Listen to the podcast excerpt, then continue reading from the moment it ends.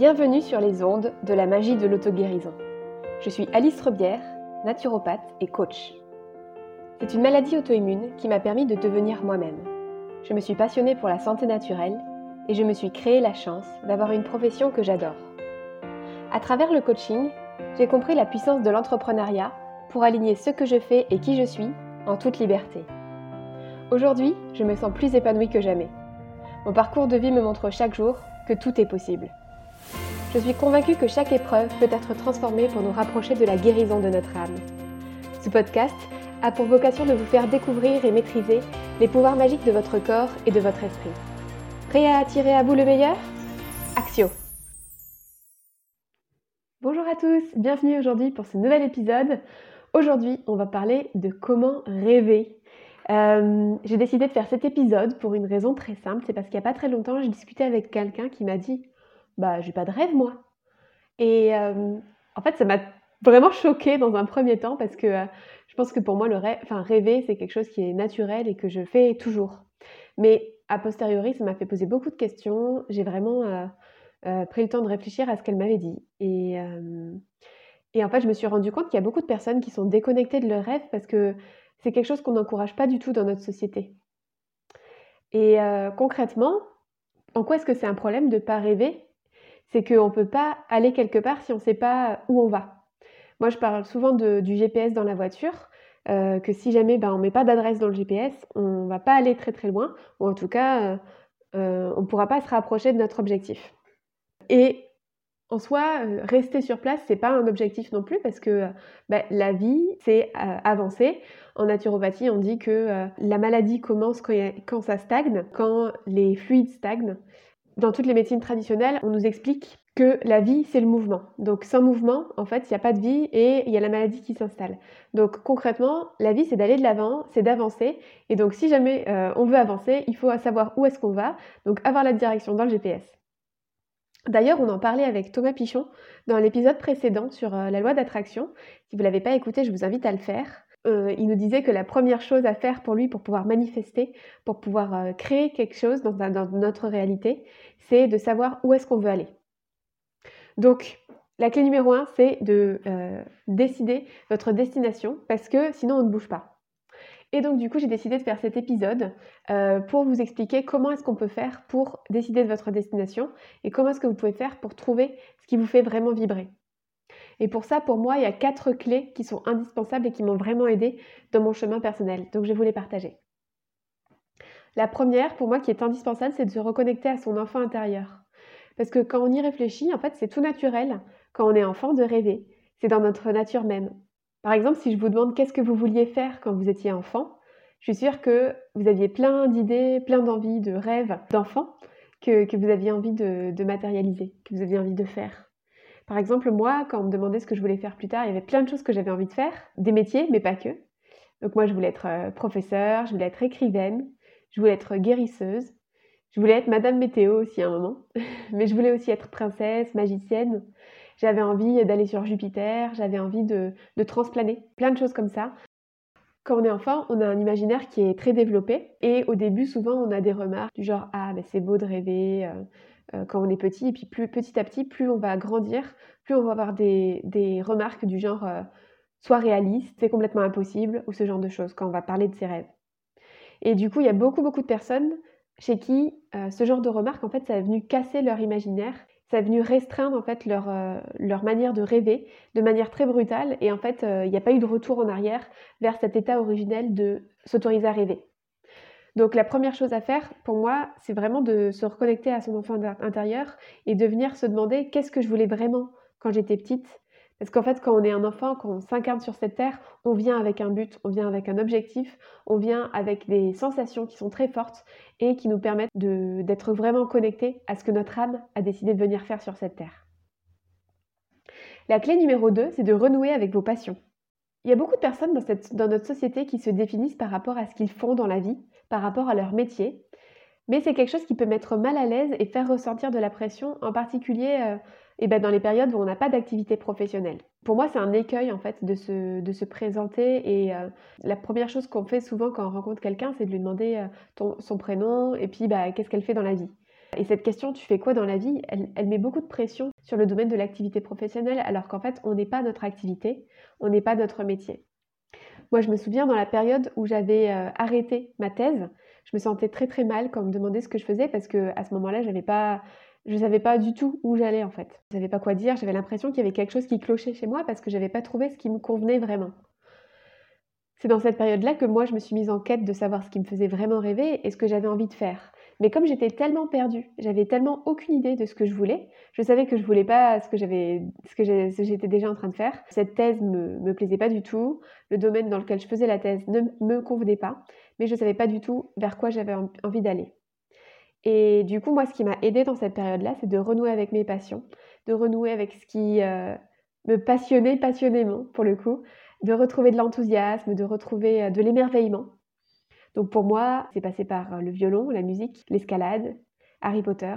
Et vraiment me lâcher la grappe par rapport à qu'est-ce que je veux, mais vraiment prendre le temps de me reconnecter à cet émerveillement intérieur et euh, faire des choses pour moi. Faire des choses pour moi, pour me sentir bien, me régénérer et puis en fait laisser le temps décanter en fait ce, côté un peu perdu. Parce que c'est pas grave en soi et ça arrive dans la vie d'avoir des moments de flou.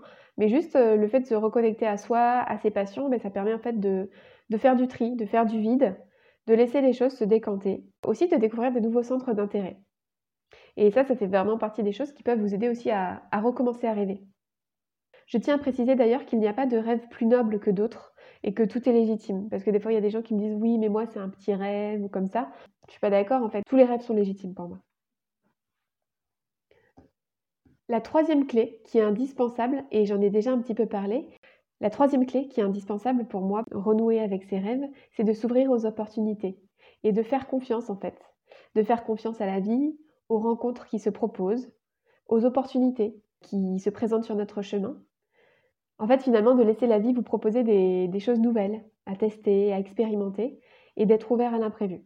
Dans ces moments-là, en fait, on se rend compte qu'on fait confiance, on est dans une attitude d'ouverture et du coup, on va pouvoir ressentir des choses nouvelles et peut-être euh, ressentir justement l'émerveillement ou l'attrait pour quelque chose qu'on ne connaissait pas encore, qui n'avait pas encore été mis sur notre chemin parce qu'on n'était pas encore prêt à être ouvert à ça. La quatrième clé qui pour moi est indispensable, c'est de se reconnecter au fait qu'on n'est pas immortel. Pour moi, c'est venu de manière euh, assez brutale, on va dire, quand j'ai eu mon accident de voiture, que j'ai pris conscience que je m'étais enfermée dans une vie qui ne me convenait pas. Quand j'étais en école d'ingénieur, je ne savais pas trop ce que je voulais. J'avais envie de voyager, mais plus par fuite d'un quotidien et d'études qui ne me convenaient pas. Et je repoussais sans cesse à plus tard ce que je voulais faire parce que je ne savais pas vraiment ce que je voulais faire. Donc euh, quand il a fallu prendre une décision au moment du bac de, mon orientation, c'était trop difficile de choisir. Donc c'était plus simple de laisser ouvert à on verra après, je me laisse du choix. Et donc j'ai décidé de faire une école d'ingénieur parce que euh, c'est un peu ce qu'on me proposait, mais sans que ce soit vraiment moi qui l'ai choisi. Et d'ailleurs, ça ne me plaisait pas, mais j'ai continué euh, sans réelle conviction. Euh, je, ne me trouvais pas ça, je trouvais pas ça épanouissant pour moi. En tout cas, pas tel que je le considérais et que je le voulais. À ce moment-là, j'avais déjà pris rendez-vous avec une naturopathe pour moi. Euh, j'avais fait plusieurs séances et ça m'avait beaucoup intéressée. Je sentais qu'il y avait vraiment l'élan de l'émerveillement et de la passion qui était là. Et j'avais regardé dans des magazines les pubs pour des écoles de naturopathie. Mais je me disais, oui, bah pour plus tard, dans 10 ans, dans 15 ans, dans 20 ans. Un peu comme, euh, vous savez, beaucoup de gens disent euh, Ah ben quand je serai à la retraite, je ferai ceci, je ferai cela. Et finalement, j'imaginais pas du tout que ça pouvait être possible à ce moment-là pour moi d'intégrer une école de naturopathie. À ce moment-là, je me disais plutôt que le plus logique, c'était euh, bah, de continuer avec le doctorat, la thèse, mais toujours par fuite parce que je ne savais pas ce que je voulais en fait. en tout cas, je voulais pas voir en face ce que je voulais. Donc finalement, j'ai choisi une thèse, je suis partie au Canada, et deux mois après mon arrivée, j'ai eu un accident de voiture qui a tout changé dans ma vie. Ça a été plutôt dramatique puisque pour vous raconter les circonstances, on était quatre Français dans une Jeep, on est parti en plein hiver, donc par moins 25 degrés, sous la neige, pour euh, un week-end de road trip dans, le nord du Canada. Arrivé à 1000 km de chez nous, la fille qui conduisait a dérapé sur une plaque de verglas. Ben, la voiture a fait des tonneaux en fait. C'était plutôt violent. Une fois que la voiture euh, est retombée sur ses roues, euh, toutes les vitres étaient cassées, brisées sur nous. On avait semé des affaires sur plusieurs mètres et la voiture était vraiment euh, posée au bord euh, du précipice en fait. Donc concrètement, c'est un accident qui aurait pu être extrêmement grave. On a eu de la chance puisque aucun des quatre d'entre nous euh, n'a eu de séquelles graves sur le moment. Mais par contre, bah, la voiture était inutilisable, on était à 1000 km de chez nous, il faisait moins 25 degrés et on, était dans une zone qui n'était pas du tout couverte par des réseaux téléphoniques, donc aucun moyen de joindre qui que ce soit. Euh, on était sur une petite route, de euh, une petite route forestière, d'exploitation forestière. Et bien on nous avait dit que des fois il y avait personne qui passait sur cette route pendant deux jours. On a eu énormément de chance, ou en tout cas, voilà, la providence était de notre côté, puisque en l'espace de une heure, une heure et demie, quelque chose comme ça, il y a des gardes-chasse qui sont passés euh, euh, sur cette route, qui étaient en limite de leur domaine de, couverture. Ces gardes-chasse, ils nous ont aidés et ils nous ont permis de rentrer chez nous. Il y a même euh, une personne qui s'est dévouée pour nous ramener en voiture, pour faire l'aller-retour, pour nous ramener jusque chez nous. Ce qui était vraiment incroyable, mais c'est là qu'on voit aussi la gentillesse des Canadiens. Bref, je m'égare. Donc vous l'avez compris, cet accident de voiture, pour moi, il a été décisif dans ma vie parce que c'est vraiment lui qui m'a fait réaliser que la vie pouvait s'arrêter n'importe quand. J'ai frôlé la mort et je pense que toutes les personnes qui ont eu ce genre d'expérience, ils se rendent compte, en fait, euh, ils ont une prise de conscience brutale quand on est confronté à la mort que oui, en fait, on n'est pas immortel. Et du coup, ça m'a fait prendre conscience que la vie pouvait s'arrêter n'importe quand, y compris demain. Et là, ça a été une grosse, une grosse claque dans la figure parce que je me suis rendu compte que j'étais pas épanouie, je m'épanouissais pas dans ce que je faisais, que je me cachais des choses à moi-même, je me cachais mes vraies envies, ce qui me faisait vibrer, que je me cachais ce que j'avais vraiment envie de faire au final. À ce moment-là, je me suis dit, ok, tout ce que je disais que je ferais plus tard, euh, dans deux semaines, dans dix ans, dans vingt ans, dans trente ans, et eh ben en fait, c'est pas ok. Et j'ai envie que, que ce soit maintenant. Il est hors de question que je parte d'ici sans avoir profité et avoir pleinement fait ce qui me convenait vraiment. D'ailleurs, à ce propos, il y a une étude d'une infirmière australienne qui a étudié les cinq regrets des personnes qui sont en fin de vie elle allait les interroger sur leur lit de mort pour connaître leurs regrets. Et du coup, il y a cinq grands regrets qui sont ressortis dans cette étude. Le premier, c'est ne pas avoir eu le courage de vivre la vie qu'ils voulaient vraiment et vivre plutôt celle que les autres attendaient d'eux. Le deuxième regret, c'est d'avoir autant travaillé. Le troisième regret, c'est de ne pas avoir eu le courage d'écouter leurs sentiments. Le quatrième regret, c'est ne pas être resté en contact avec leurs amis. Et le cinquième regret, c'est ne pas s'être donné la permission d'être plus heureux. Pour moi, euh, cet accident de voiture, ça a été vraiment la prise de conscience qu'il était hors de question d'arriver en fin de vie et d'avoir ses regrets. Je ne sais pas si on a une ou plusieurs vies, mais moi je pense qu'on en a plusieurs. Dans tous les cas, quelle que soit la réponse, j'ai envie de tirer pleinement parti de celle-ci et de donner le meilleur de moi, de faire le maximum pour pouvoir impacter et transformer dans la mesure du possible le monde autour de moi. Vraiment choisir ma propre vie, celle que je veux, et aussi aider des personnes à atteindre la vie qu'ils souhaitent, leur vie idéale, leur vie de rêve et, vraiment les aider à trouver ce dont ils ont envie. Pour moi, ça passe par se réaligner, donc euh, trouver ce qui est ce pourquoi on est vraiment fait et qui on est, et s'autoriser à rêver. Et c'est pour ça que je continue de coacher, c'est parce que pour moi, le coaching, c'est l'élément secret qui va permettre de faire euh, la transformation de l'essai finalement, pour euh, parler en mode rugby, mais vraiment pour vraiment passer du rêve à la réalité. En particulier pour les personnes qui ont des maladies chroniques, il y a souvent un décalage, un manque d'alignement entre ce qu'ils veulent et ce qu'ils font. Et du coup, il y a un décalage qui se crée dans la matière, dans leur corps, qui fait qu'elles ne se sentent pas bien, qu'elles ont des symptômes euh, de ce désalignement qui s'expriment de manière chronique. En général, en remettant de la clarté sur le rêve, en se mettant en chemin pour atteindre ses rêves, euh, il y a des choses qui se dénouent et qui vont beaucoup mieux.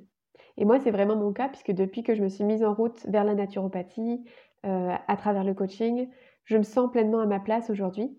Mon corps me le fait sentir, me, fait sentir comment je me suis réalignée, comment je suis pleinement à ma place. Et les symptômes de désalignement que j'avais dans ma vie en lien avec la maladie chronique se sont remis en place, euh, se sont transformés. Ce qui fait que pour moi, la, la santé et les symptômes physiques qu'on a dans le corps, c'est un très bon avertisseur, c'est un très bon signal pour vérifier qu'on est bien à sa place, qu'on est bien aligné.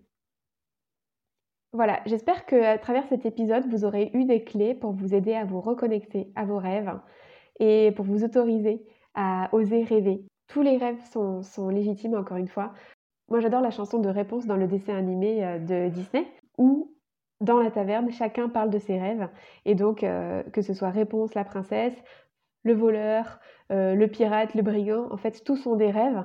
Et finalement, on se rend compte dans ces cas-là à quel point est-ce qu'ils sont connectés à leur enfant intérieur, à quel point est-ce qu'ils sont liés à leur passion. Aussi, bah, dans ce film, je trouve que c'est un très bon moyen de, se montrer que euh, en s'ouvrant aux opportunités, aux rencontres de la vie, eh ben, on avance. Et encore une fois, moi je vous le dis, mais quand on prend conscience que effectivement la vie va s'arrêter un moment, et ben pour moi c'est un moteur pour, euh, pour aller vers ses rêves et puis pour se donner les moyens de les atteindre. J'aimerais terminer cet épisode sur une citation de Saint-Exupéry que j'adore et qui fait battre mon cœur depuis toute petite. Faites que le rêve dévore votre vie afin que la vie ne dévore pas votre rêve. Merci pour votre écoute. Alors, comment allez-vous libérer votre magie intérieure? Si vous avez aimé ce podcast, pensez à le partager avec votre entourage pour participer à sa visibilité et à laisser un avis 5 étoiles sur la plateforme de votre choix. Vous pouvez aussi vous abonner pour être tenu au courant de la sortie du prochain épisode. À bientôt!